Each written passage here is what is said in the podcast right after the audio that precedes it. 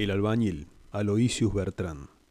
El albañil Abraham Nuffer canta con la llana en la mano, andamiado en los aires, tan alto que cuando lee los versos góticos de la campana mayor nivela con sus pies la iglesia de treinta arbotantes con la ciudad de treinta iglesias.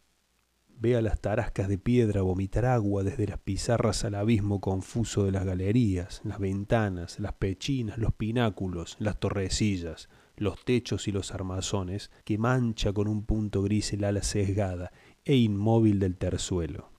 Ve las fortificaciones que se recortan en estrellas, la ciudadela que se yergue como una gallina en medio de la hogaza, los patios de los palacios donde el sol seca las fuentes y los claustros de los monasterios donde la sombra gira en torno a los pilares.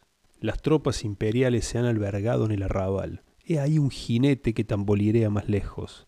Abraham Nuffer distingue su sombrero de tres picos, su cordones de lana roja, su escarapela atravesada por una lamar y su cola anudada con una cinta.